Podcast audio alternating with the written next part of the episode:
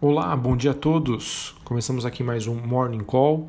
Nesta segunda-feira, dia 28 de setembro, Felipe Vilegas, estrategista da Genial Investimentos. Bom, a gente começa a semana com as ações da Europa tendo a sua maior valorização em duas semanas.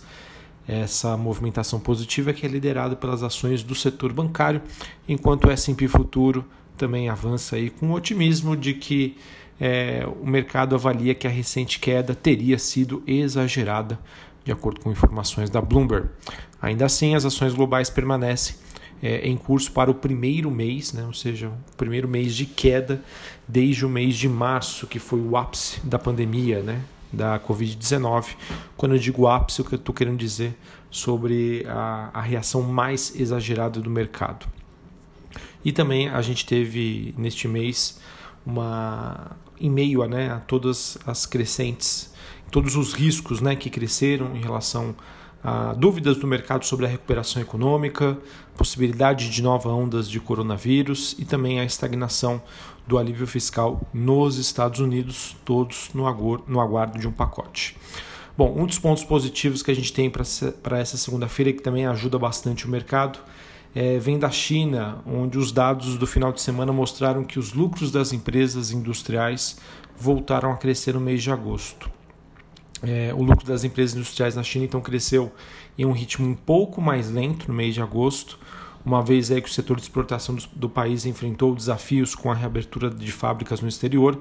Mesmo assim, o lucro industrial chinês subiu 19,1% no mês de agosto, na comparação com o mesmo mês do ano passado é, porém acabou sendo um crescimento aí abaixo do reportado no mês de julho, que veio de 19,6. Mesmo assim, como o número veio um pouco melhor do que o mercado esperava, isso já está sendo suficiente para a gente ver uma alta forte aí das bolsas globais. Outro destaque é a posição né, dos democratas e republicanos nos Estados Unidos, eles que devem ter que acelerar o ritmo para concluir a, a questão aí sobre o pacote de estímulos antes das eleições presidenciais de 3 de novembro. Nancy Pelosi disse que há uma chance de ela e o secretário do Tesouro Steve Mnuchin é, chegarem a um acordo.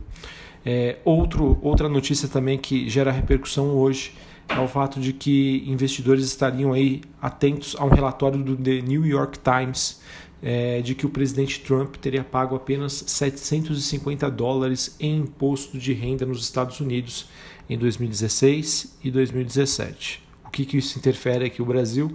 Absolutamente em nada. Acredito também que isso não deva gerar nenhum tipo de impacto nas ações. A grande questão é que isso deve colocar lenha na fogueira no, nos debates né, que devem começar amanhã nos Estados Unidos. Amanhã, dia, dia 19, perdão, amanhã, dia 29 de setembro, primeiro debate entre Donald Trump e o candidato de oposição Joe Biden. É, nessa semana ainda nós temos a divulgação de dados do mercado de trabalho americano na sexta-feira, o famoso payroll, payroll, perdão. E, enfim, enquanto a eleição ainda não chega, a única chance né, de não termos uma crise constitucional, alguma tensão social, seria no caso né, de uma vitória por alta margem de Joe Biden.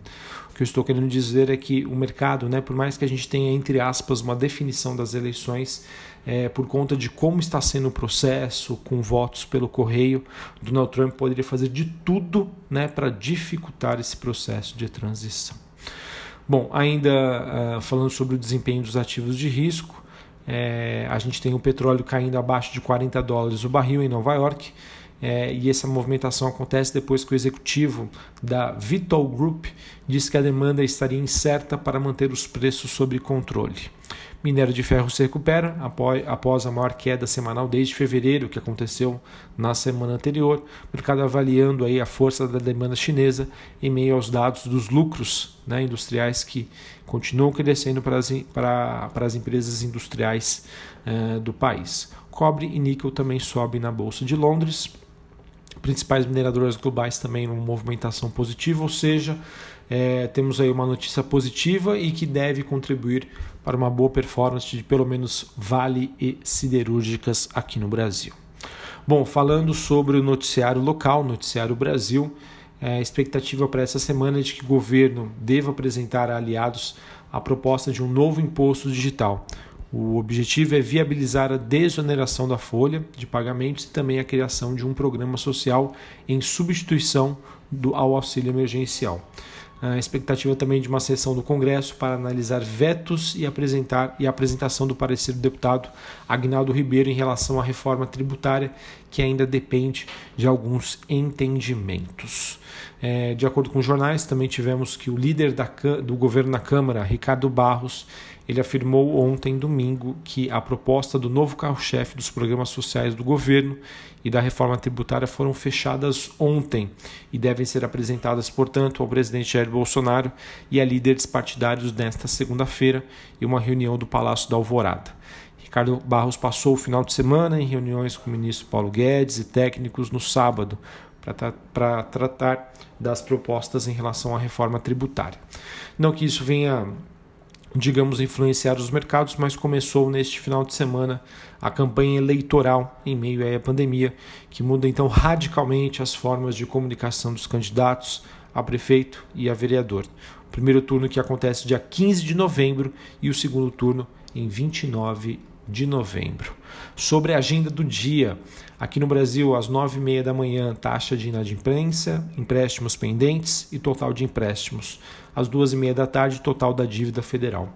Acabei não comentando, mas é, por volta ali das 8h25, 8h30 da manhã, o, o, o Banco Central divulga o seu relatório Focus, pesquisa que contempla as expectativas dos principais economistas do país em relação à taxa de juros, dólar, entre outros indicadores macroeconômicos relevantes.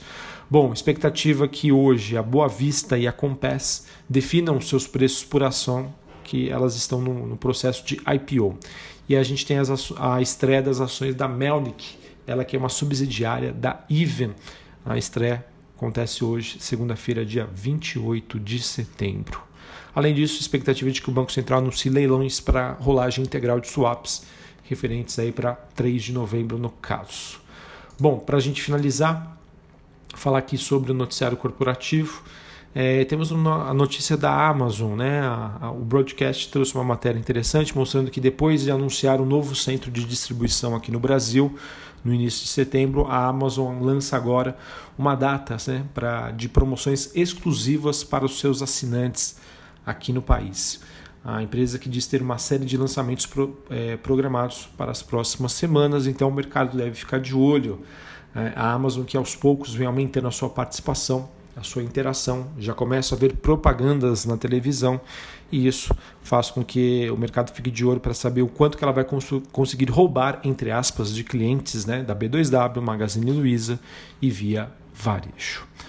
Uh, bom, BR Distribuidora pagará em 30 de setembro cerca de 534 milhões de reais em dividendos adicionais que foram aprovados na última semana em assembleia. A empresa também irá quitar a atualização da parcela de dividendos para dividendos né, que será pago, que foi pago na verdade em 1 de setembro, ou seja, né, a soma dos valores é, que serão distribuídos em dividendos é de 547,2 milhões de reais. Uh, tivemos a Ipera dizendo que assinou com Asset Purchase Agreement and Other Covenants com a União Química Farmacêutica Nacional para a venda do produto Chantinon por 95 milhões de reais. De acordo com uh, o noticiário, né, essa negociação fazia parte uh, do negócio que foi firmado com a Takeda Farmacêuticos Internacional. Uh, de que mais? Também temos uma matéria super interessante no broadcast mostrando que a aposta do governo para incentivar o transporte de cabotagem é, através do projeto de lei conhecido como BR do Mar deve perder status de urgência na Câmara. O prazo final acaba amanhã, né, mas o projeto ainda não tem um relator. É, então, notícia negativa aí também que pode, de certa maneira, impactar com as ações da Lognin. Uh, Porto Seguro informou ao mercado que suas seguradoras controladas enviaram comunicados à seguradora líder de que vão se retirar do consórcio DPVAT a partir do dia 31 de dezembro deste ano.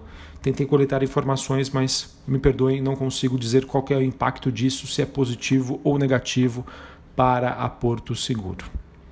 Uh, também tivemos a Sabesp anunciando que apresentou uma proposta comercial em conjunto com a Iguá Saneamento para participar de concorrência pública promovida pelo Estado de Alagoas para prestação de serviços de água e esgoto na região metropolitana de Maceió. Bom, então ficamos por aqui. Terminamos aqui o Morning Call desta segunda-feira. Mais um mês que se encerra, mais um mês que começa essa semana, né? É, 1 de outubro, quinta-feira, é isso? Exatamente, 1 de outubro, quinta-feira, começa o quarto trimestre de 2020. Bom, a princípio, nenhuma novidade significativa, um pouco mais do mesmo, e acredito que o mercado deva continuar a monitorar os mesmos vetores de risco. Lá fora, a questão das eleições dos Estados Unidos, como eu já disse, essa semana começa nós teremos, na verdade, o primeiro debate eleitoral. Uh, o mercado também deve monitorar a possibilidade ou não de termos um pacote de estímulos, um novo pacote fiscal, e aqui no Brasil, sem sombra de dúvida, sobre como se dará o andamento das reformas, reforma tributária e a criação aí dos impostos. Um abraço a todos, uma ótima semana e até mais. Valeu!